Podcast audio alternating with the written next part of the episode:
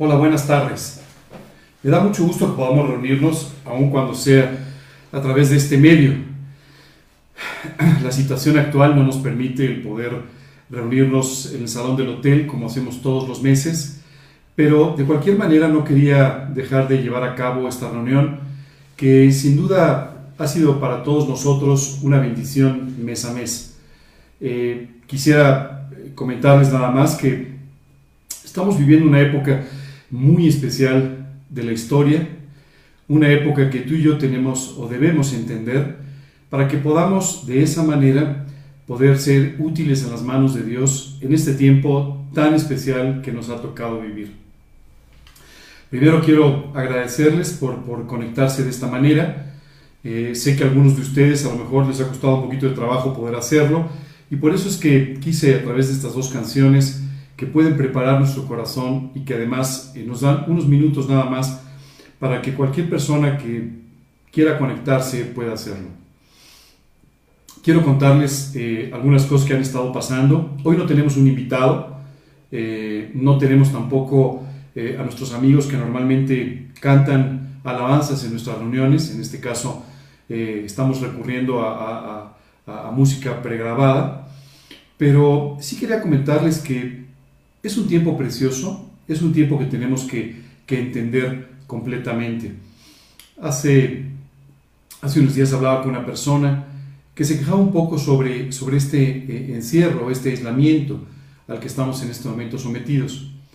Yo le decía, mira, creo que es importante que tú y yo entendamos que este es un momento extraordinario para poder servir.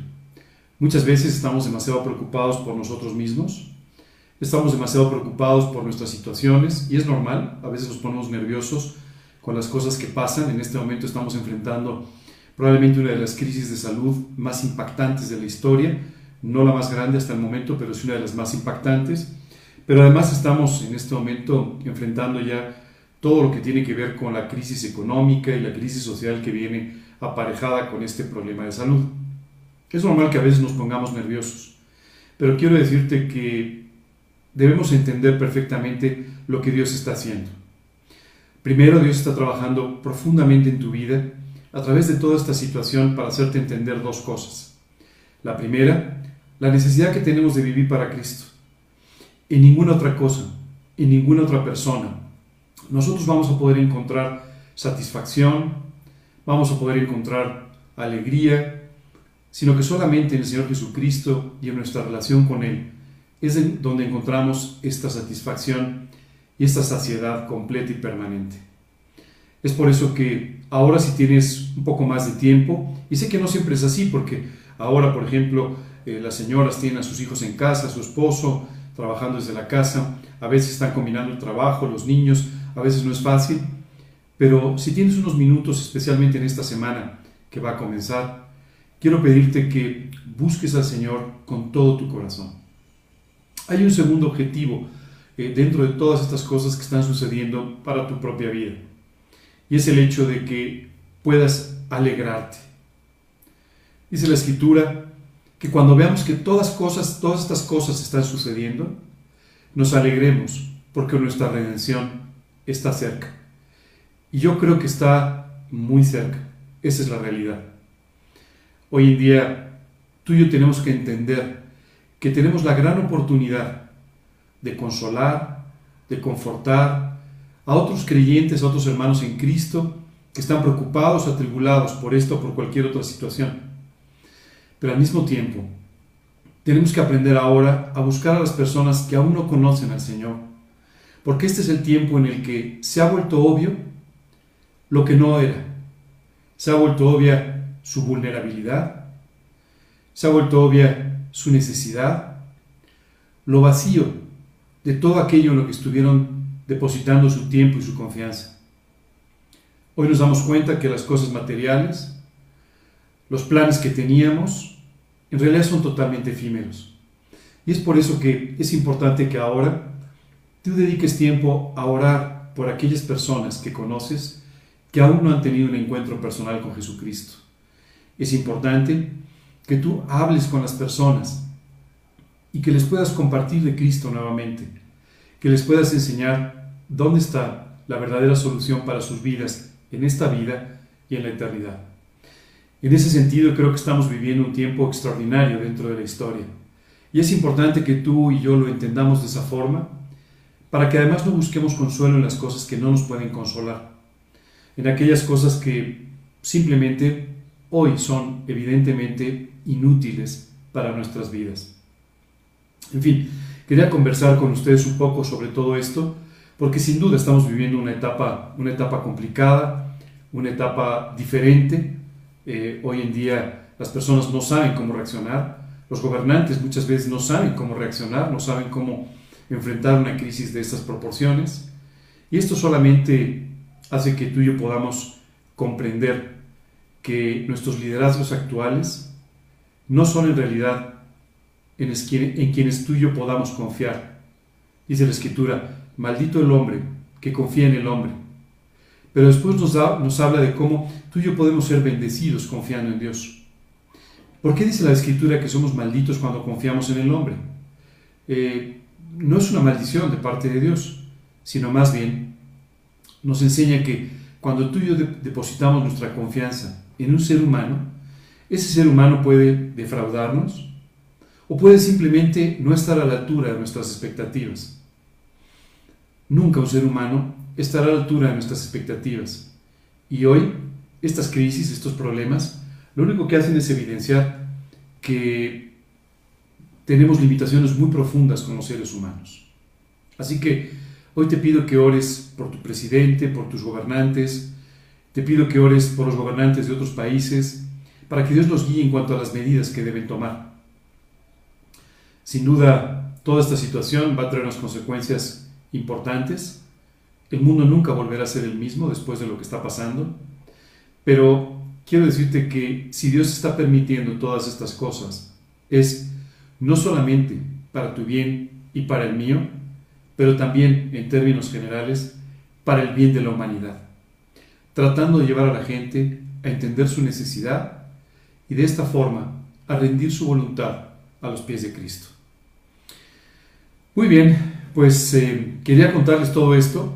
Eh, les voy a contar una cosa un poquito personal, pero desde hace una semana y pensando que pues todos íbamos a estar eh, mucho más tiempo en casa o todo el tiempo metidos en casas, de cualquier manera se me ocurrió la idea de empezar a transmitir a las 9 de la noche, todos los días excepto el martes, un pequeño mensaje, mensaje que dura unos 15, 20 minutos, con alguna enseñanza que pueda confortar a mis hermanos en Cristo pero también con un mensaje de salvación para aquellas personas que ahora nos escuchan. Quiero contarte que estoy muy contento con lo que ha pasado. Te voy a invitar, si tú quieres acompañarnos, todos los días a las 9 de la noche. Eh, vamos a comenzar a poner también la transmisión, la liga en el grupo de adultos mayores, por si alguno de ustedes quiere escucharla o si la quiere escuchar en otro momento, el video se queda grabado. Pero estoy muy contento y quiero compartirles que, por ejemplo, ayer me localizó una una muchacha para contarme que su vecina, una persona con quien tiene relación y a quien había estado por mucho tiempo compartiendo de Cristo, finalmente le entregó su vida a través de estas cápsulas. De la misma forma, hay un, joven eh, con quien tuve relación hace muchos años. Este joven es un atleta que hoy vive en otro país y me impresiona porque se está conectando todas las noches para poder ver estas, estos pequeños mensajes y ayer justamente mandaba una nota diciendo, oye, me gustaría construir una especie de podcast con cada uno de estos mensajes porque hay personas de habla hispana a las que les puede resultar muy útil escuchar esto. Así que la verdad es que es una bendición y hoy en día, como nunca, tú y yo tenemos que entender que hemos sido puestos en este mundo por Dios para ser una bendición para quienes nos rodean. Así es que te invito a que lo seas. Te invito a que por un tiempo quites tus ojos de ti, quites tus ojos de tus circunstancias, de tus problemas, de los posibles problemas que vendrán en el futuro, de la situación de agobio que a veces sufrimos cuando estamos tanto tiempo encerrados en una casa, en un departamento. Pero quita tus ojos de ti por un momento y empieza a ponerlos en la eternidad y en la necesidad de las personas que hoy no conocen a Cristo y que no solamente no entienden lo que está pasando, sino que además se enojan, se desesperan, se angustian y están viviendo posiblemente momentos muy difíciles en su vida. Así que eh, te invito a que, a que veas, si tú quieres, estas cápsulas. Eh, son bastante breves, duran entre 16 y 20 minutos y son fácilmente compartibles también en tu Facebook, en tu WhatsApp o en alguna otra, alguna otra red social. Muy bien, pues eh, vamos a comenzar el día de hoy. la verdad es que hoy estamos empezando más temprano, normalmente cuando nos reunimos en el hotel, pues como tenemos algunos invitados y todo esto, empezamos un poco más tarde. Pero el día de hoy, eh, pues vamos a empezar un poco más temprano, vamos a empezar con nuestra, con nuestra charla. Así es que te pediría por favor que eh, me acompañes en una oración.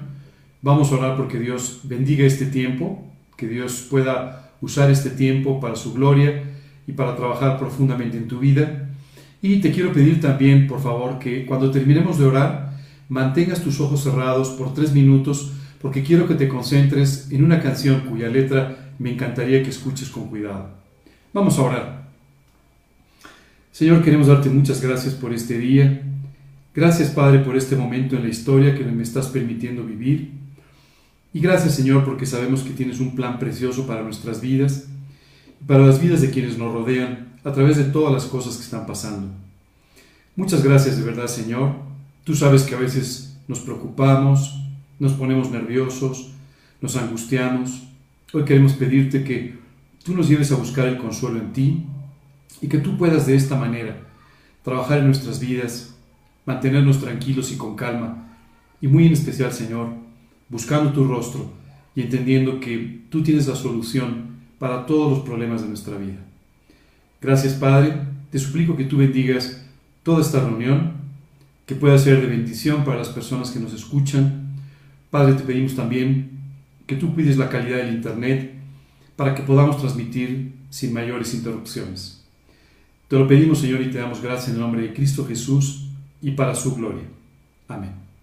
Por favor, sus ojos cerrados por un momento, les pido por favor que se concentren en la letra de esta canción.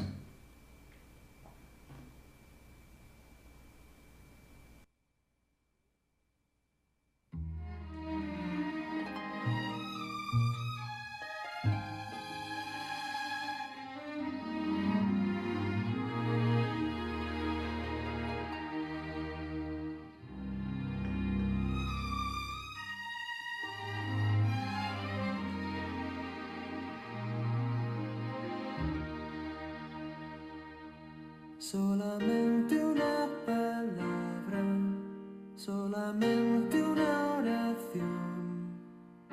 Cuando llegue a tu presencia, oh Señor, no me importa en qué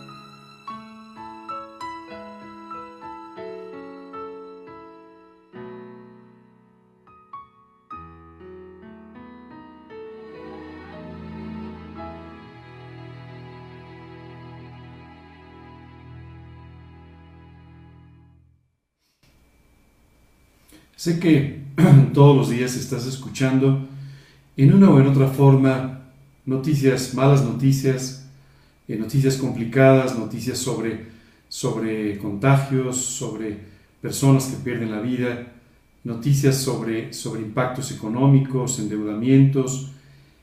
Y en realidad el día de hoy lo que quiero es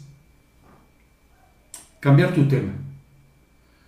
Lo que quiero es pedirte que me acompañes a una experiencia extraordinaria, totalmente fuera de nuestra realidad, totalmente fuera del día a día y del mundo en el que vivimos. Hoy en día, lo que quiero es pedirte que me acompañes a un paseo por el cielo.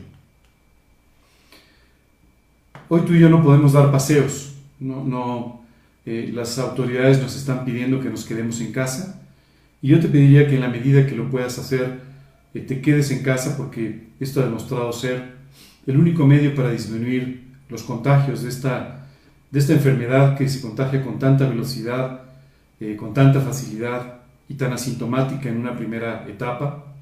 Así es que te recomiendo que, que te quedes en casa. Y estoy seguro que hoy que estás en tu departamento, en tu casa, Hoy valoras más que nada el poder dar un paseo por la calle, lo cual antes a lo mejor no valorabas tanto.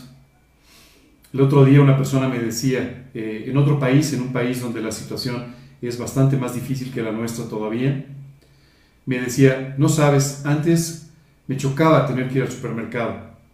Hoy para mí es un privilegio poder ir y tan solo caminar unas cuadras al aire libre. Bueno, la verdad es que todos hoy anhelamos poder dar un paseo. Y este paseo que tú y yo vamos a dar el día de hoy es un paseo muy especial. Lo que vamos a hacer por unos minutos es dar un paseo por el cielo. Y es importante especialmente en este momento dar este paseo porque estamos muy cerca de poderlo dar físicamente. Estamos muy cerca de que esta canción que acabamos de escuchar de Marcos Vidal, cara a cara, se convierta en una realidad.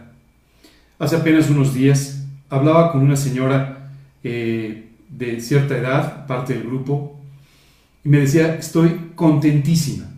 Y yo le decía, bueno, ¿y eso por qué? ¿Qué es lo que ha pasado?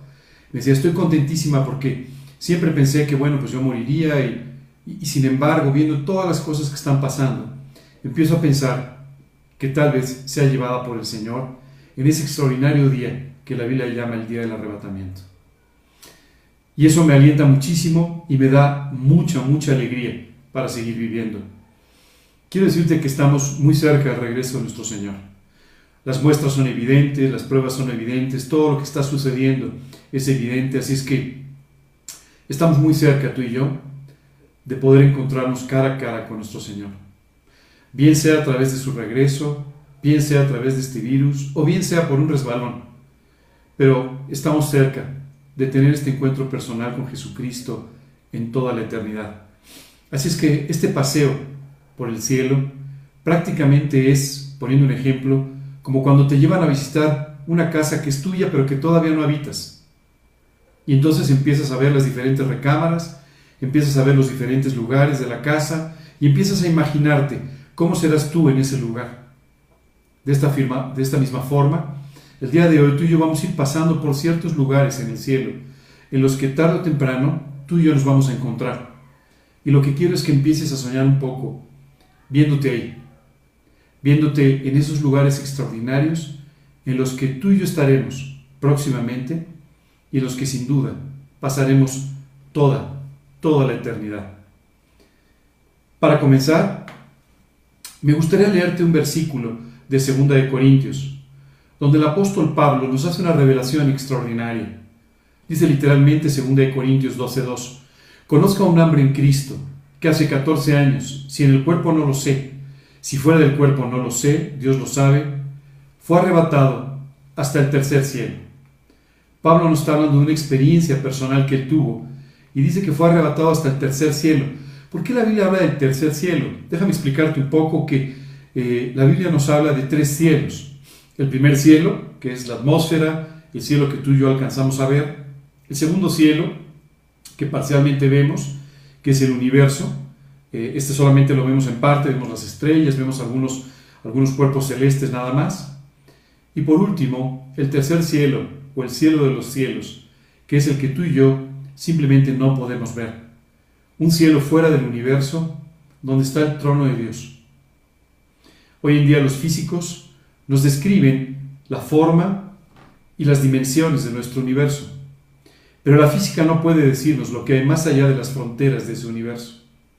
Sin embargo, la Biblia sí nos dice qué es lo que hay, y en particular el apóstol Pablo fue parte de este viaje extraordinario al tercer cielo.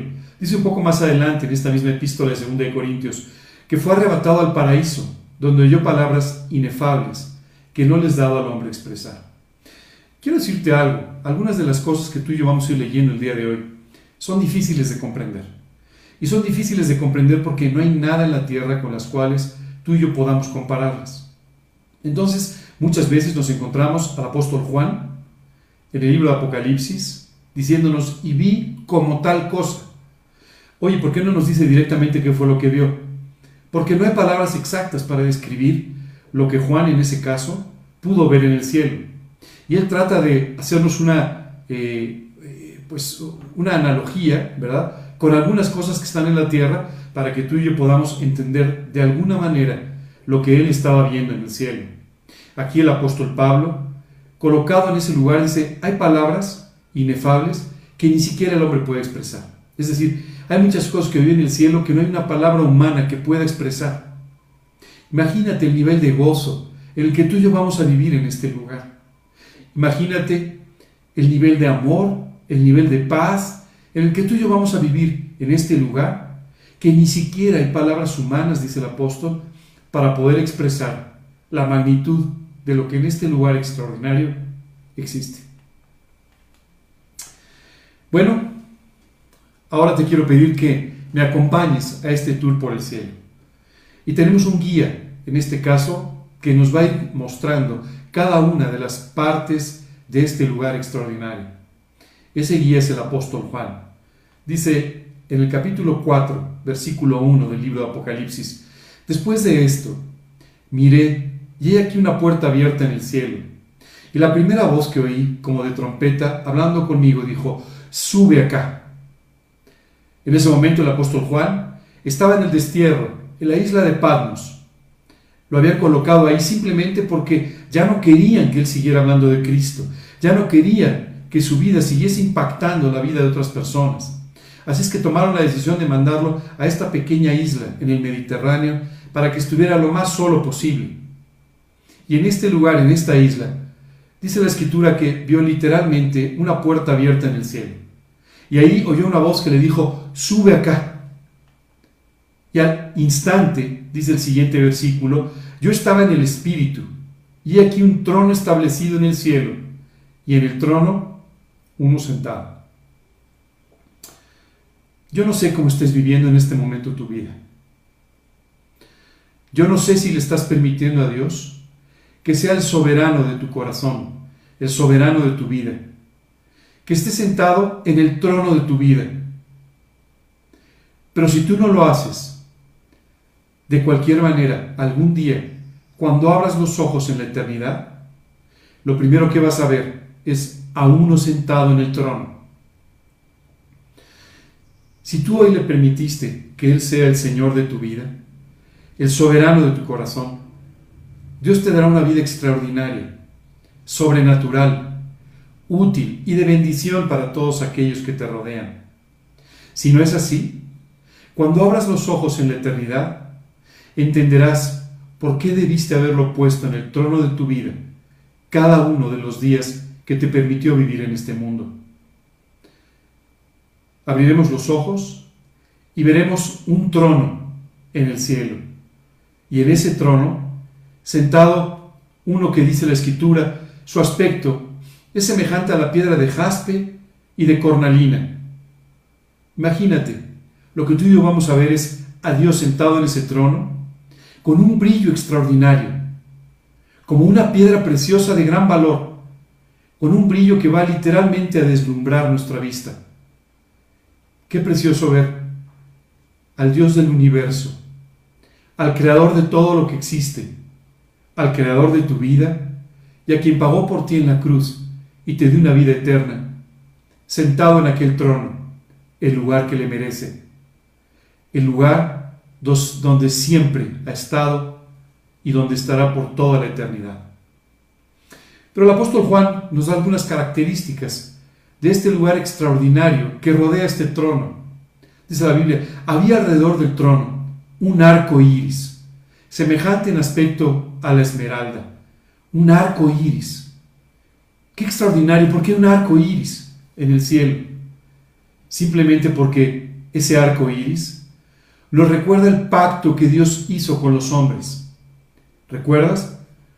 Después de aquel diluvio que destruyó prácticamente toda la humanidad y toda la creación, Dios estableció un pacto con el hombre diciendo, nunca más destruiré la tierra con agua de diluvios. Y no para que yo me acuerde, a Dios no se le olvidan las cosas. A Dios no se le olvida el pacto que ha establecido contigo. Pero para que a nosotros no se nos olvidase, al ver llover otra vez, que Dios había establecido un pacto con nosotros, dice la escritura que Él estableció un arco en el cielo, un arco de colores que tú y yo llamamos el día de hoy el arco iris. Quiero decirte que este arco se forma debido a la, construcción, a la constitución de la molécula del agua, misma que tuvo que ser incluso tocada por Dios, para que cada vez que tú y yo vemos llover, podamos ver un arco iris que nos recuerde no que no vamos a ser destruidos, sino que Dios es fiel. Dios es fiel, no lo olvides, ni en estas circunstancias, ni en el peor de los momentos, y en las situaciones más complicadas de la vida, Dios dejará de ser fiel. Él siempre será fiel, siempre cumplirá sus promesas, siempre hará aquello que te ha prometido. Sabes, esto es muy importante, porque hay veces que las circunstancias nos hacen pensar que Dios tal vez olvidó lo que nos había dicho. Tal vez Dios no va a poder cumplir aquellas cosas que nos ha prometido. Pero Dios una y otra vez nos recuerda a través de todos aquellos monumentos que va construyendo en tu vida, que Dios siempre cumplirá su palabra. El arco iris es un recordatorio extraordinario para todos los hombres, para todos los seres humanos. Pero estoy seguro de que si tú volteas a ver un poco tu vida, tu pequeño pasado desde que lo conoces, encontrarás muchas muestras de su amor por tu vida y muchas promesas cumplidas que solamente te confirmarán que Dios seguirá cumpliendo todo aquello que te ha prometido. Qué extraordinario cuando tú y yo lleguemos al cielo y veamos esta manifestación física de que Dios es fiel, que Dios cumple con sus promesas. Y continúa diciendo, y alrededor del trono había 24 ancianos sentados. Eh, y, y cuando habla de estos 24 ancianos, en realidad tú y yo no sabemos exactamente quiénes son. Lo que sí sabemos es que son personas que por su testimonio, son personas que por su ministerio, son personas que por su fe y por su fidelidad han sido exaltadas por Dios para colocarlas alrededor de este trono. Personas cuyos testimonios reflejan al Señor Jesucristo. Esta tarde me gustaría hacerte una pregunta. ¿Qué es lo que ven las personas cuando te ven hoy a ti? ¿En qué te has convertido en las últimas semanas? ¿Te has convertido en un transmisor de malas noticias? ¿Te has convertido en un transmisor de los problemas? ¿O te has convertido en un transmisor de las buenas noticias del Evangelio, que sin duda podrían transformar las vidas de quienes te rodean? En efecto, lo que Dios busca es que tu relación con Él sea tan cercana, tan profunda, que puedas reflejarlo todos los días de tu vida. Por supuesto, el reflejo se hace mucho más brillante, mucho más notorio, mucho más claro cuando las circunstancias de tu alrededor son difíciles y cuando la oscuridad va en aumento. Ese es el momento en el que tu vida va a brillar profundamente si es que puede reflejar la luz de Jesucristo. Hoy quiero pedirte que reflexiones un poco en tu vida. Otra vez, quita tus ojos de ti. Quita tus ojos de tus problemas. Quita tus ojos de toda esta situación que estás viviendo y ponlos en el Señor Jesucristo y en la eternidad. Dios confortará tu alma. Dios te guiará por sendas de justicia. Dios te hará reflejar su nombre, te hará reflejar su temperamento, su personalidad, su carácter y de esta manera las personas podrán ver a Cristo. Dice la escritura que estos 24 ancianos estaban vestidos con ropas blancas y tenían coronas de oro en sus cabezas. Siempre que pienso en estas coronas es algo extraordinario. Quiero decirte que la escritura nos explica que Él es el que produce en nuestra vida así el querer como el hacer por su buena voluntad. De tal manera que cuando tú y yo tenemos buenas intenciones, cuando tú y yo tenemos anhelos de servirle, cuando tú y yo tenemos conductas correctas con los demás, lo único que está sucediendo es que Dios ha producido el querer y el hacer, dice la Escritura, por su buena voluntad. Y de esta manera te está llevando a reflejarlo en tus actos como de otra manera jamás lo harías. Bueno, Dios es que además de producir todo esto, es el que además en la eternidad, dice la Escritura, nos va a dar coronas, no por lo que hicimos tú y yo, por lo que Él pudo hacer en nuestras vidas. Me parece extraordinario. Esto me parece como el ejemplo de un gran padre que está encontrando la forma de recompensar a su hijo, buscando qué cosas ha hecho para de esta manera poderlo premiar en su amor. Esto es exactamente lo que Dios hace con nosotros.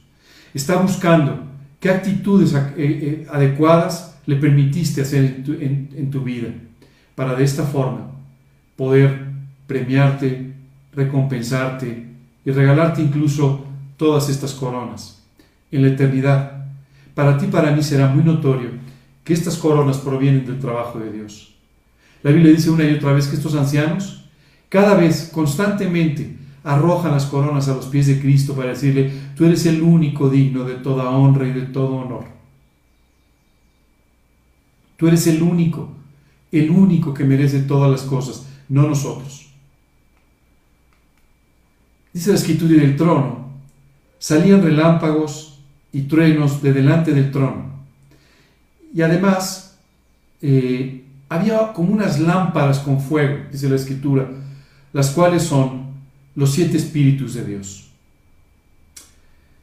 Cuando la Biblia nos habla de este, este candelero con estas siete lámparas, nosotros recordamos claramente como en el Antiguo Testamento, en el templo, antes de esto, eh, en el lugar de reunión previo al templo, el santuario que Dios construyó, el tabernáculo, Dios pidió al pueblo de Israel que colocara un candelero con siete brazos. Siete brazos que ejemplifican, dice la escritura, los siete espíritus de Dios o las siete manifestaciones del Espíritu Santo. Dice la escritura primero, Espíritu de Jehová, el Espíritu que nos permite conocer todas las cosas. Cuando tú y yo recibimos a Cristo en nuestra vida, junto con la presencia de Cristo, tenemos también la presencia del Espíritu Santo. Y hay ciertas cosas que suceden inmediatamente en nosotros que muchas veces no entendemos por qué están pasando. De repente dices, ¿cómo es posible que ahora pueda conocer la escritura cuando antes simplemente no la entendía? Bueno, uno de esos siete espíritus es el espíritu de Dios o el espíritu de este conocimiento. Estos, estas siete manifestaciones del Espíritu Santo están descritas en el versículo 2 del capítulo 11 del libro del profeta Isaías. El segundo es el espíritu de sabiduría. Por supuesto, de la sabiduría de lo alto. Muchas veces tú y yo confundimos la sabiduría con la inteligencia. La inteligencia es aquello que nos permite inducir, deducir y de esta manera encontrar problemas prácticos a ciertas cosas que enfrentamos en la vida. La sabiduría es la que te permite tomar las decisiones correctas, las decisiones que sin duda Dios quiere que tomes basado en su palabra. Es por eso que a veces podemos ser inteligentes, pero no sabios. El tercer, la tercera manifestación es lo que la escritura llama espíritu de inteligencia, es decir, inteligencia en las cosas de Dios, inteligencia para poder entender y discernir las cosas que Dios nos enseña en su palabra, espíritu de consejo. ¿Te has dado cuenta cuántos consejos hemos encontrado tú y yo en la escritura? para poder vivir la vida que Dios quiere que vivamos? Jesucristo es descrito por el profeta Isaías como consejero, el consejero. Y hoy Dios puede permitir que esta sabiduría que Dios te da a través de sus consejos pueda ser usada por ti para ayudar a otros que también requieren el consejo de Dios para las situaciones que están enfrentando en su vida. También nos habla de espíritu de poder el poder de Dios para nuestro bien. Aquí me gustaría hacer un alto nada más para explicarte que Dios nos ha dado el espíritu de poder que tú y yo no tenemos. Tú y yo no tenemos poder para hacer las cosas. Tú y yo solamente tenemos la autoridad respaldada por el poder, por el poder de Dios, para pedirle a Dios que haga lo que tú y yo no podemos hacer. En efecto, Dios nos ha llamado a vivir una vida totalmente sobrenatural, en la cual tú y yo podemos pedirle prácticamente cualquier cosa, no importa si parece posible o no, no importa si es algo que parece al alcance de nuestras manos o no, Dios puede hacer lo posible por este espíritu de poder. También Isaías nos menciona el espíritu de conocimiento, conocimiento de las cosas de Dios. Y por último, Isaías nos habla del espíritu de temor de Dios. El temor de Dios dice la Escritura que es el principio de la sabiduría. Y este temor solamente viene como consecuencia de una relación profunda con el Señor que le permite a Dios exaltar el trabajo del Espíritu Santo, llevándonos a tener un temor reverente hacia Dios. Continúa el capítulo 4, en el versículo 6 del libro Apocalipsis, diciendo, y delante del trono había como un mar de vidrio semejante al cristal. ¿Sabes? Esta descripción siempre me parece muy interesante. Imagínate el trono de Dios. Imagínate a Dios sentado en el trono y adelante del trono dice un mar de vidrio semejante al cristal. Transparente por completo, en una quietud extraordinaria.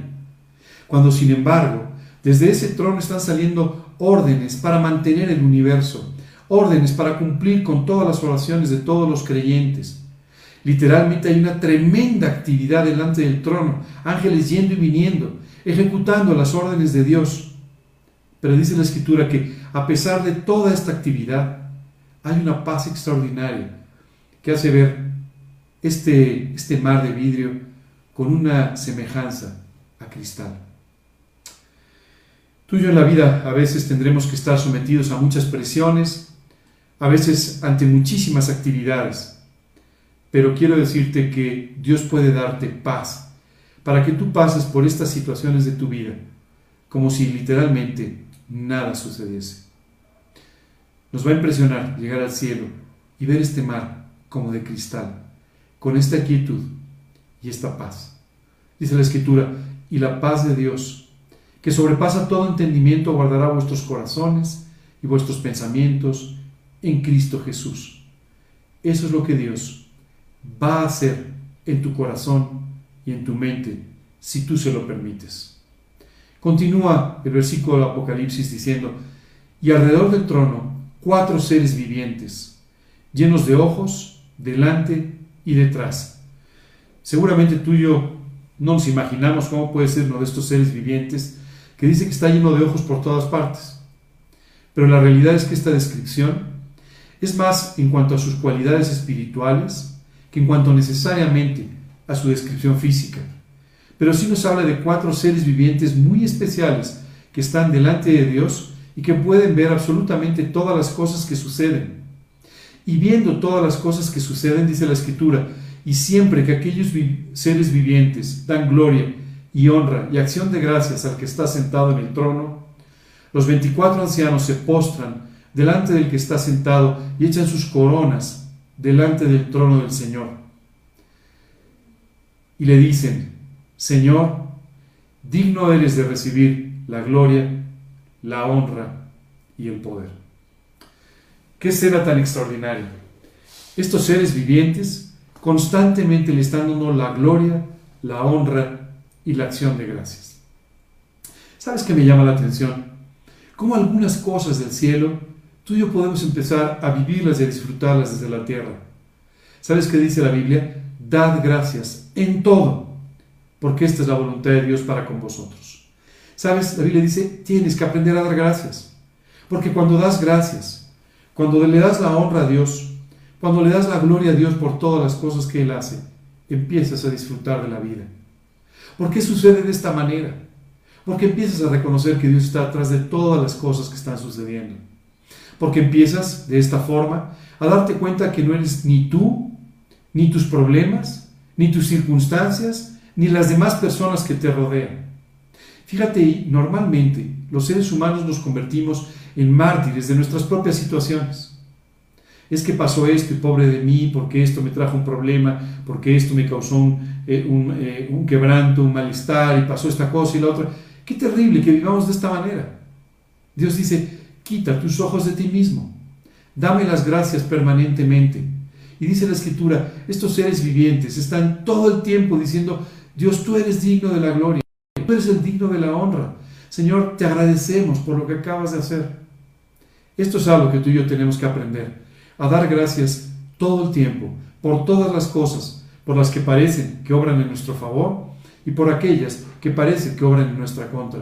Señor, gracias por todo, gracias porque tú estás sobre todas las cosas, porque tú eres el soberano, porque tú estás en el trono, porque tú estás sobre todas las cosas creadas. Y solo tú tienes la capacidad para hacer cualquier cosa, cualquier cosa que te pidamos. Dice la escritura que estos cuatro seres vivientes constantemente le dan gloria y honra y acción de gracias a nuestro Señor. Y cada vez que esto sucede, los 24 ancianos sentados en, sus tronos simplemente se postran delante de Él, echan sus coronas delante del trono y le dicen, Señor, tú eres el, el digno, tú eres el único digno de recibir la gloria, la honra y el poder. Qué escena tan extraordinaria. ¿Sabes? Toda la honra y la gloria que no le quiso dar el mundo a Dios, Dios la recibe permanentemente en el cielo. Qué triste que no hayamos honrado a Dios en este mundo. Sabes, este mundo es auténticamente un caos. Y no me refiero a la situación actual, me refiero al caos moral, al caos espiritual, al caos económico, al caos social en el que constantemente vivimos. Claro, como vivimos todos los días en él, nos vamos acostumbrando, pero cada vez que reflexionamos sobre algún evento extraordinario, nos damos cuenta de todo el caos que hemos generado. Todo este caos proviene solamente de no poner a Dios en el trono de nuestras vidas, de no poner a Dios en el trono de, esta tierra, de no poner a Dios como el más importante, como el único digno de la gloria, la honra y la alabanza. Dice la escritura, hablando un poquito más adelante, y estaba en pie un cordero como inmolado. ¿Sabes qué es extraordinario? En el cielo tuyo vamos a ver al Señor Jesucristo, a ese cordero de Pascua que dice la escritura, fue sacrificado por ti y por mí. En este, en este momento me gustaría hacer un pequeño alto, solamente para explicarte lo que significa el que el Cordero esté inmolado. Jesucristo, Dios mismo, se hizo un hombre para que tú y yo pudiésemos durante un poco más de 33 años de su vida disfrutar de su presencia. Tal vez me digas, oye, pero yo no estuve ahí. Pero cuando tú y yo leemos los Evangelios, seguimos disfrutando de este tiempo extraordinario, de la presencia de Jesucristo entre nosotros. Él caminó entre nosotros, no cometió ningún pecado, fue santo, nos enseñó lo que significa la santidad. Resucitó a los muertos, sanó a los enfermos, dio nueva vida a las personas que se acercaban a Él alimentó las multitudes, trajo esperanza a la humanidad. Qué cosa extraordinaria, una cosa realmente maravillosa. Pero lo más maravilloso de todo este tiempo de Jesucristo en la tierra fueron las últimas horas que Él pasó aquí.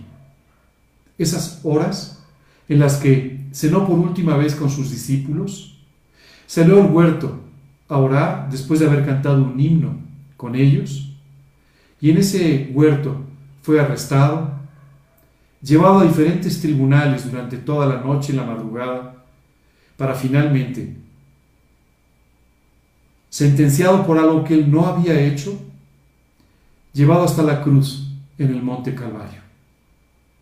En esa cruz, cruz, después de haber sido golpeado, azotado, maltratado de una forma totalmente cruel e inhumana, fue llevado con esa corona de espinas que le clavaron en su frente, fue llevado hasta ese lugar, el monte de la calavera, donde se sacrificaba a los peores delincuentes, para ser clavado allí en una cruz. Él no tenía ningún delito por qué pagar, pero él tenía todos tus pecados y los míos por los que él decidió pagar. en ese momento, clavado en aquella cruz, dice la escritura que Dios cargó sobre él el pecado de todos nosotros. En esa cruz, durante tres horas, literalmente Él sufrió lo que tus obras y las mías, tus pecados y los míos, tus mentiras, tus adulterios, tus egoísmos, tus envidias, tus malos pensamientos, todos tus pecados merecían una eternidad separado de Dios en el infierno. Y literalmente estas tres horas, Jesús, Dios mismo, estuvo separado de Dios el Padre, sufriendo en aquella cruz por cada uno de nuestros pecados. Cuando terminó de pagar, finalmente de un grito de victoria, consumado es. Y dice la escritura, entregó su espíritu. Tres días después, Jesús resucitó de entre los muertos, tomó a todas aquellas personas que habían muerto creyendo en su promesa, los llevó al cielo y allí, allí sigue estando y lo veremos tú y yo, como el Cordero que fue inmolado, que fue sacrificado por ti y por mí. Si el día de hoy aún tú no has recibido a Cristo en tu vida, si no has apropiado este sacrificio de la cruz, te quiero pedir que lo hagas. es la única forma en la que algún día podrás estar en el cielo. Cuando terminemos este estudio, voy a orar contigo. ¿Qué quieres hoy invitar a Cristo a tu vida? ¿Que te has dado cuenta de tu necesidad? ¿Y que quieres llegar al cielo y ver a tu Salvador como ese Cordero inmolado? Te voy a pedir al final del estudio que me acompañes en una oración en la que podrás invitar a Cristo a tu vida como tu Señor y tu Salvador personal. Dice la Escritura que en medio de todo esto que estamos viendo, dice, había toda una multitud y todos tenían arpas y copas de oro y estaban llenas de incienso, dice la Escritura, que son las oraciones de los santos. Sabes, el incienso siempre se ha utilizado como un eh, símbolo de las oraciones, de la relación espiritual con Dios. Y sabes, es increíble porque habla de estas copas llenas de incienso. Y al final de los tiempos nos enseña la escritura que Dios le dice a los ángeles, echa más fuego en el incienso para que todas, todas las oraciones lleguen delante del trono de Dios. Qué cosa extraordinaria. Muchas veces tú y yo oramos y no vemos el resultado de nuestras oraciones. Incluso partimos de esta vida sin ver el resultado de algunas de las oraciones que hemos hecho en ella. Pero Dios te asegura que para cuando este mundo termine, para cuando este mundo pase y demos un paso todos a la eternidad, no habrá una sola, una sola oración que no haya sido respondida. Así es que ora con fe. Dios tiene su forma, Dios tiene sus tiempos para responder sus oraciones, pero sin duda Dios las va a responder siempre, siempre. Puedes estar seguro de ello. Y continúa diciendo ya en el capítulo 5 del libro Apocalipsis, muchos ángeles alrededor del trono y de los seres vivientes y de los ancianos, y su número era millones de millones. ¿Sabes que me hace mucha ilusión? Pensar que algún día, en la eternidad, me voy a encontrar con mis hermanos. Algunos nunca los conocí. A otros solamente los conozco de nombre por lo que dice la escritura, o por lo que he leído en algún libro sobre alguna biografía de algunos misioneros o de algunos predicadores extraordinarios. Pero estoy seguro que algún día allí los voy a conocer. Qué increíble. Imagínate poderte sentar un rato a hablar con Moisés y poderle preguntar cómo Dios le dio la fortaleza en los momentos más difíciles para poder guiar al pueblo de Israel. Qué extraordinario poderte sentar a hablar con David que te cuente cómo Dios lo inspiró a través de los salmos. Qué increíble poder hablar con Pablo y que te cuente todo el trabajo profundo y precioso que Dios estaba haciendo en su vida mientras en aquella cárcel romana él escribía cartas para todas las iglesias. Qué increíble que te cuenten todo esto. Qué increíble poder hablar con todos estos campeones de la fe, con los que sin duda algún día estaremos en el cielo. Pero lo más importante, qué precioso poder estar con nuestro Señor, sin límite de tiempo, sin todos los límites que nuestra vida en la tierra trae como, como consecuencia. Qué extraordinario poder estar con Él disfrutando, entendiendo, aprendiendo y maravillándonos por todas las cosas que en su momento no entendimos o no entendimos a plenitud, pero que tenían un propósito que iba más allá de nuestro entendimiento. Qué extraordinario momento, qué extraordinario tiempo que además va a ser eterno. Una vez una persona me decía, oye, pero ¿qué vamos a hacer durante toda la eternidad? La eternidad no nos va a alcanzar. La eternidad no nos va a alcanzar solo para disfrutar del Señor Jesucristo, para disfrutar del compañerismo que Dios nos va a dar con nuestros hermanos en la fe. Un tiempo extraordinario en el que tú y yo estaremos todo el tiempo bebiendo sin límite de esta fuente extraordinaria de amor y sabiduría que es nuestro Señor. Qué tremendo, ¿verdad? Qué tremendo tour por el cielo. Pero tengo una segunda parte del tour, porque algún día, algún día, Dice la escritura que de este cielo extraordinario va a bajar una santa ciudad, preparada por Dios para ti y para mí, para que vivamos en ella. Y sabes, este lugar creado por Dios va a ser simplemente extraordinario. En principio, porque Dios va a estar ahí. Si algo he aprendido en estos años de vida, es que las únicas experiencias extraordinarias son aquellas en las cuales Dios está ahí. Los únicos momentos maravillosos son aquellos que Dios adornó con su presencia.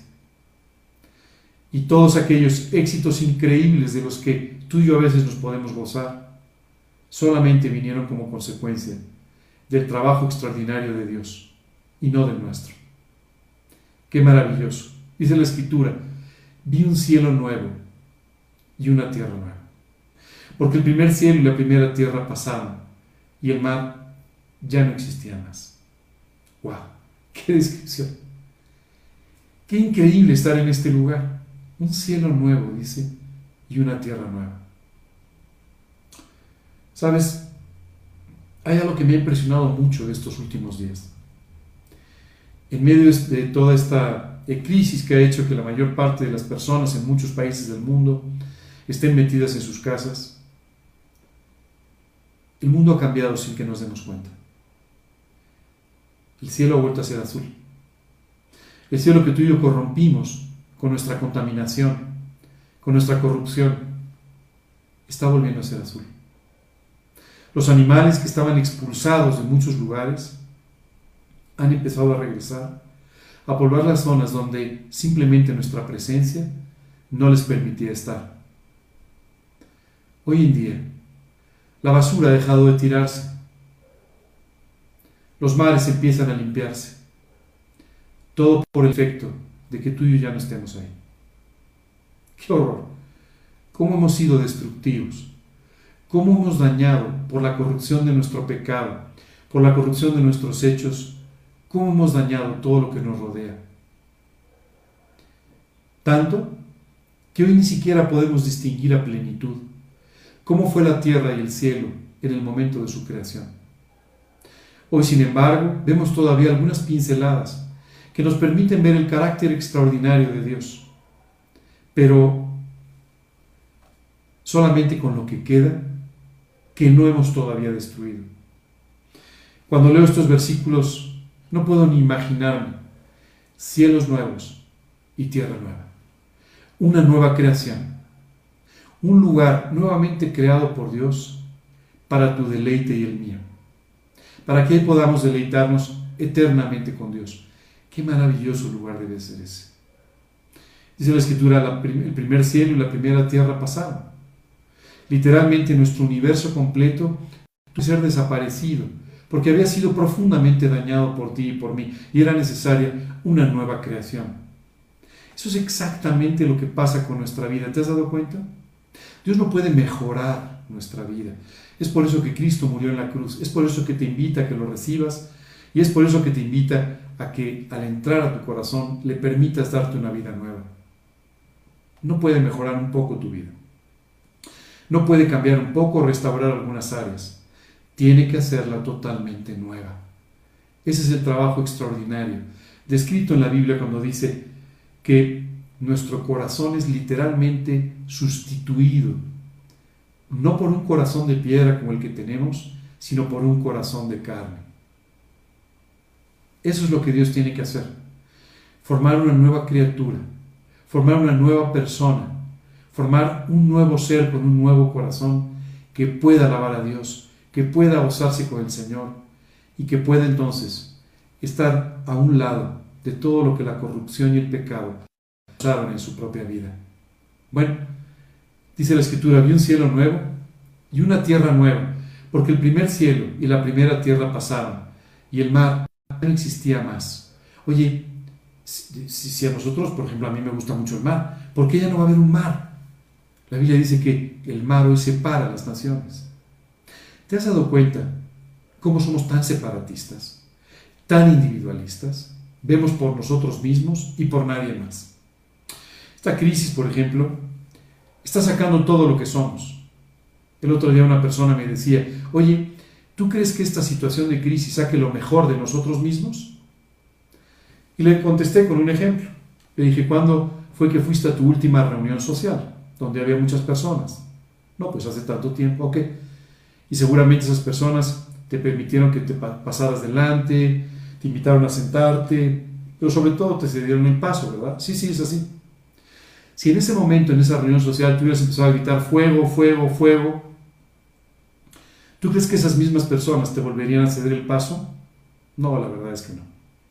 Tratarían de pasar por encima de todo, empujándote, haciéndote a un lado, lo que fuese necesario. Eso es lo que el pánico, lo que el miedo produce en nuestras vidas. Hoy estamos viendo cómo muchas veces sale lo peor de las personas, porque por su miedo, por su pánico, empiezan a reaccionar como su corazón las lleva a hacerlo, sin el muy pequeño barniz de la educación, sin el muy pequeño barniz de la religión, sin el muy pequeño barniz del convencionalismo social, sino como realmente somos. Dice la escritura, el primer cielo y la primera tierra pasaron, y el mar ya no existía más, y yo, Juan, vi la santa ciudad, la nueva Jerusalén descender del cielo de Dios, como una esposa ataviada para su marido.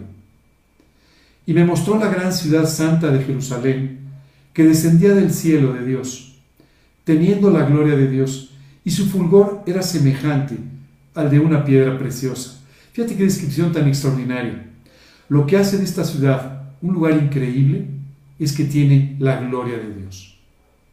Dice la escritura, tenía un muro grande y alto con doce puertas, y en las puertas doce ángeles y nombres inscritos. El material de su muro era jaspe, pero la ciudad era de oro puro. ¿Sabes? Cuando Dios nos hace esta descripción, simplemente es para que entendamos la pureza y la santidad que va a haber en este lugar. La pureza y la santidad no son características humanas, son características divinas. Y la pureza y la santidad son algo que Dios quiere desde ahora ir poniendo en tu vida. La santidad no significa que conozcas un poco más de la Biblia, no significa que vayas a muchos estudios o incluso que los des, no significa que seas un buen predicador. La santidad significa que tú tienes tu corazón completamente en las manos de Dios, que tu vida está completamente en las manos y bajo el control de Dios. Y esto permite que Dios te santifique. Dice la escritura, sed santos como yo soy santo. Él es nuestro único ejemplo de santidad. Hoy en día tratamos de convertir en héroes a muchas personas que hacen algunas buenas acciones, que ayudan de alguna manera a la humanidad, pero la realidad es que solo hay un héroe verdadero, solo hay un santo verdadero, y este es el Señor Jesucristo. Esta santidad está reflejada en este oro puro que sirve como material de construcción para la ciudad. Y continúa diciendo, semejante al vidrio limpio. Y los cimientos de la ciudad estaban adornados con toda piedra preciosa. Las doce puertas eran doce perlas. Cada una de las puertas era una perla. Y la calle de la ciudad, de oro puro, transparente como vidrio. Fíjate lo que sigue de la descripción porque es extraordinario. Dice, y no vi en ella templo, porque el Señor Dios Todopoderoso es el templo de ella y el Cordero. Los seres humanos hemos construido templos. El templo de Jerusalén, ordenado por Dios, a la imagen del tabernáculo y a la imagen de lo que tú y yo estamos viendo que es el cielo. Sin embargo, los seres humanos han construido muchos templos en este mundo. Templos para adorar a otros dioses que no existen. Templos para adorar símbolos de la naturaleza, que por preciosos que sean, no son divinos. Templos para adorarse ellos mismos. Eso es, en el fondo, el humanismo. Esta doctrina, esta filosofía, que nos hace pensar que nosotros debemos ser el centro del universo, que tenemos la solución para todas las cosas, aunque la realidad todas las mañanas nos enseñe y nos ponga adelante que no es así, La escritura dice, en esta ciudad, en esta nueva ciudad que Dios va a construir, no va a haber templo, porque ahí va a estar el Señor, dice, Todopoderoso, que es el templo de ella y el Cordero. Hmm, qué increíble. Tú y yo podremos una y otra vez recurrir a nuestro Señor, que será el centro de nuestra vida espiritual y de todos los aspectos de nuestra vida. Y continúa diciendo, la ciudad no tiene necesidad de sol ni de luna que brillen en ella, porque la gloria de Dios la ilumina, y el Cordero es su lumbrera. ¿Te puedes imaginar? No es ni siquiera necesario tener lo que hoy en día tú y yo tenemos. Hoy en día tú y yo tenemos lumbreras en el cielo. Tenemos el sol, tenemos la luna que refleja la luz del sol en ciertas horas. Tenemos incluso la luz eléctrica que nos permite eh, ver cuando estamos en total oscuridad. Pero dice la Biblia, en este lugar no vas a necesitar de nada de eso porque Dios mismo, su gloria, va a iluminar la ciudad. Cuando leo esta descripción, pienso en cómo Dios ha ido iluminando tantos aspectos de mi vida. Cómo mi vida estaba sumida en una profunda oscuridad. Cómo había tantas cosas que me rodeaban pero que simplemente yo no podía ver. Y cómo Dios literalmente hizo la luz el día que lo invité a mi corazón como mi Señor y Salvador. Sabes, es increíble. Dios empezó a iluminar mi vida y hoy Él es la luz que guía mis pasos. Pero algún día será la única luz que tú y yo veremos. Dice la escritura, porque la gloria de Dios la ilumina y el Cordero es su lumbrera. Y continúa diciendo este pasaje de Apocalipsis, no entrará en ella ninguna cosa inmunda o que hace abominación y mentira sino solamente los que están inscritos en el libro de la vida del Cordero. A veces pensamos, bueno, pero tal vez Dios en, su eterno amor va a dejar que cualquier persona llegue al cielo. No, la Biblia dice que no puede entrar en ella ninguna inmunda, nadie que haga abominaciones o nadie que diga mentiras. Solamente dice la Escritura, aquellos cuyos nombres están escritos en el libro de la vida del Cordero. ¿A qué se refiere esto del libro de la vida? Bueno, si tú y yo buscamos en el libro de Apocalipsis la descripción del juicio final, nos vamos a encontrar que dice la Escritura que delante de ese trono donde está sentado Dios, se van a abrir los libros. Los libros donde están escritos todos los pensamientos, todas las obras, todas las cosas que hicieron los seres humanos y que sucedieron en este mundo. La Biblia dice que cada persona va a ser juzgada por lo que esté escrito en aquellos libros. No importa si tú recuerdas o no recuerdas lo que hiciste. No importa si recuerdas o no aquella cosa imprudente, fuera de lugar, pecaminosa que dijiste. Quedó escrita en estos libros y algún día serás juzgado por ella si tu nombre no está escrito en el libro de la vida. Porque dice el mismo pasaje, que además de abrirse los libros que revelan todas estas obras, pensamientos, etc., dice, también será abierto otro libro, el libro de la vida del Cordero. Y todo aquel cuyo nombre no esté inscrito en el libro de la vida del Cordero será juzgado por lo que dicen aquellos otros libros aquel día del juicio, las personas tendrán que dar cuentas de su vida. Pero si tu nombre está inscrito en el libro de la vida, tú no tendrás que dar cuentas porque Jesucristo ya pagó en la cruz por ti. Así que ya no hay nada que pagar. Acuérdate del grito de la cruz. Consumado es. Todo fue pagado. Tú ya no lo tienes que pagar. Porque tu nombre está inscrito en el libro de la vida. Y dice la escritura en este pasaje, en esta ciudad no va a entrar ninguna cosa inmunda. No va a entrar nada o nadie que haga abominación. No va a entrar nada o nadie que diga o viva mentira. Solamente aquellos cuyos nombres están inscritos en el libro de la vida del Cordero. Y continúa diciendo, después me mostró un río limpio de agua de vida, resplandeciente como el cristal que salía del trono de Dios y del Cordero. ¿Te acuerdas? ¿Cuántas veces Jesús se nombra a sí mismo como el agua de vida?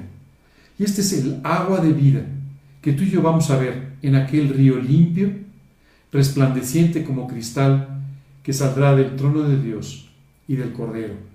Y continúa diciendo la escritura, en medio de la calle de la ciudad y a uno y otro lado del río, estaba el árbol de la vida, que produce doce frutos, dando cada mes su fruto, y las hojas del árbol eran para la sanidad de las naciones. ¿Sabes qué es extraordinario? No más enfermedad, no más dolor, no más clamor, dice la escritura, porque las cosas viejas pasaron.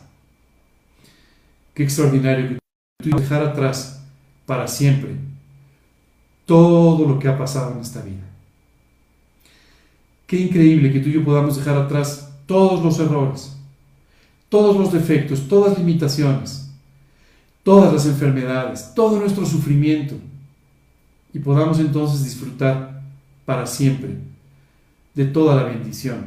De hecho, continúa diciendo este pasaje, y no habrá más maldición, y el trono de Dios y del Cordero estarán en ella, y sus siervos, es decir, tú y yo, le servirán y verán su rostro, y su nombre estará en sus frentes.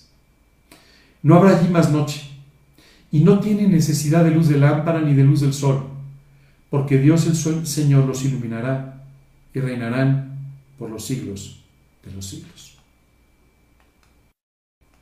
¡Wow! ¡Qué extraordinaria esta visión del cielo, ¿verdad que sí? Eso es lo que a ti y a mí nos está esperando. Eso es lo que tú acabas de escuchar en la letra de la canción que puse al inicio. Y eso es exactamente lo que tú y yo viviremos si hemos tomado esta decisión de invitar a Cristo a nuestra vida.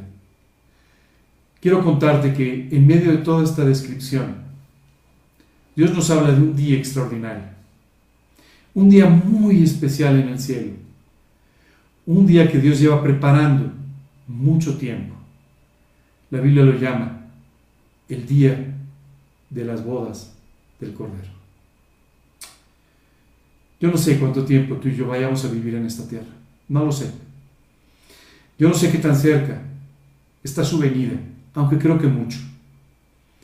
Pero sí sé que algún día tú y yo abriremos los ojos en este lugar extraordinario preparado por Dios para celebrar la boda del Señor Jesucristo con su iglesia.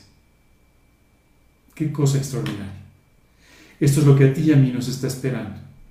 Dice la Biblia que después de aquel momento llamado el arrebatamiento, durante siete años, tú y yo estaremos celebrando esta boda con el Cordero. Qué increíble.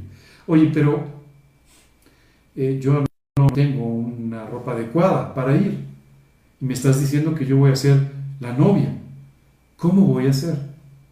La Biblia dice que la novia, es decir, la iglesia, aquellos que han creído en Jesucristo, serán ataviados con un vestido de lino fino, blanco, que dice, son las acciones justas de los santos. Qué extraordinario. ¿Sabes cómo va a ser tu vestido? como Dios lo ha preparado con cada una de las cosas extraordinarias que pudo hacer en tu vida. Eso va a ser tu atavío. Qué increíble, qué increíble. Solo te tengo una mala noticia. El tour ha terminado. Regresamos a la tierra regresamos a tu vida normal.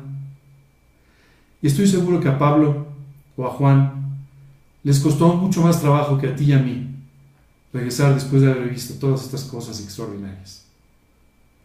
Al grado que Pablo, en una oportunidad escribiendo una carta a su discípulo Timoteo, le dijo, por lo demás, me está guardada la corona de justicia, la cual me dará el Señor, juez justo en aquel día, y no solo a mí, sino también a todos los que aman su venida. ¿Por qué Dios nos dice que nos va a dar una corona si tú y yo vivimos amando, esperando siempre su venida? Porque esto hará Este recordatorio de su venida y de todo lo que tú y yo viviremos en el cielo hará que pongamos nuestra visión en la eternidad permanentemente. La quitemos de nuestros problemas diarios, de las cosas que nos agobian y nos permitan estar viendo permanentemente la eternidad y al Señor Jesucristo. Pero fíjate bien, dice, a todos los que aman su venida. Hace un tiempo una persona que conocí estaba pasando por toda una serie de tribulaciones en su vida y dijo, ay, ¿cuándo regresa? Y le dije, sí, pero tú quieres que el Señor regrese para que se acaben tus problemas, no porque ames su venida. Hoy quiero invitarte a que hagas a un lado tus problemas y pongas tus ojos en la eternidad. Pongas tus ojos en esta ciudad celestial, en el cielo, en ese trono, en ese arco iris, en ese mar de vidrio como de cristal, en toda esta descripción extraordinaria que has visto. Eso te permitirá sin duda ver la vida de una manera totalmente diferente. Ganes o no esa corona, de todos modos habrás ganado la vida. Nuestro paseo terminó. Nuestra, nuestra explicación del cielo el día de hoy ha terminado. Pero tu relación más profunda con el Señor tan solo está empezando. Esta descripción del cielo te tiene que hacer que vayas mucho más profundo en tu relación con Él. La expectativa de esta boda maravillosa con el Cordero tiene que hacer que tú y yo estemos desde hoy disfrutando de lo que será la eternidad. Sin duda, dice la Escritura, en este mundo, les dijo Jesús a sus discípulos, tendréis aflicción. Les dijo, pero confiad, yo he vencido el mundo. Me gustaría el día de hoy terminar con una con una oración que quiero dividir en dos partes. La primera de ellas, me gustaría que tú que has estado escuchando todo este estudio, toda esta predicación, pero que aún no has rendido tu voluntad a la de Dios. Que aún no has tomado, apropiado el sacrificio de Jesucristo. Que no estás seguro de abrir tus ojos en el cielo. Hoy te quiero pedir que tú me acompañes en la primera parte de la oración, donde espero que en tu corazón repitas las palabras que yo le voy a decir a Dios. ¿Qué le voy a decir? Le voy a pedir perdón por tus pecados. No porque yo pueda perdonarlos, sino porque estoy orando en tu lugar. Pero quiero que le pidas perdón por tus pecados. Quiero que le pidas que limpie tu corazón. Quiero que hoy reconozcas que has pecado y que puedes alcanzar la salvación por ti mismo. Quiero pedirle, quiero pedirle en tu nombre que entre a tu corazón como tu Señor, es decir, el soberano de tu vida, y como el Señor, el Salvador, que te puede salvar eternamente. Y todo ello quiero pedírselo en el nombre de Cristo Jesús, del Cordero Inmolado, al que hace un rato estuvimos viendo en el cielo, y que te habló de su sacrificio. Por favor, repite estas palabras en la segunda parte de la oración. Voy a orar que Dios traiga paz, consuelo a tu vida y te permita ver todos los días el cielo. Que te permita disfrutar de la eternidad desde hoy, quitar tus ojos de los problemas y de esta manera poder compartir de Cristo y de la eternidad con las personas que te rodean. Dios quiere que seas una bendición especialmente en momentos como este. Y hoy te invito a que vivas de esa manera. Vamos a orar. Una vez que terminemos la oración, eh, te quiero pedir nuevamente que dejes tus ojos cerrados, porque quiero que después te concentres también en la letra de otra canción. Y terminando esta canción vamos a despedir nuestra transmisión, agradeciéndoles a todos que se hayan conectado y que nos hayan permitido disfrutar de este tiempo extraordinario. Vamos a orar. Señor, el día de hoy te quiero dar gracias por tu amor, por tu fidelidad y por haber salido a buscarme. Te quiero pedir que tú me perdones por todos mis pecados. Señor, perdóname, límpiame de todos mis pecados, de toda mi maldad, de todas las cosas que hice y con las que te ofendí, y perdón por mi incredulidad. Señor, quiero pedirte perdón por todo ello, arrepentido, y quiero, Señor, confiando en lo que tú hiciste en la cruz del Calvario, pedirte hoy que seas mi Salvador, mi Redentor, y Padre, te quiero invitar a que seas el dueño, el soberano de mi vida. Señor, no te lo pido confiando en mí, sino en lo que Jesucristo hizo en la cruz del Calvario por mí. Gracias, Señor. Te pido que seas mi Señor y Salvador a partir de este día, en el nombre de Cristo Jesús y para su gloria. Señor, también hoy quiero pedirte que tú trabajes profundamente en mi vida. Padre, que confortes mi corazón en esta situación de pruebas, de tribulaciones, de dificultades. Y Padre, que tú traigas paz, tranquilidad y sobre todo que tú me ubiques en este momento extraordinario de la historia para poder ser útil en tus manos.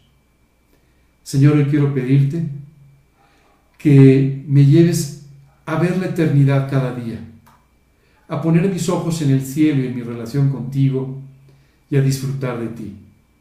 Te lo pido en el nombre de Cristo Jesús y para su gloria. Amén.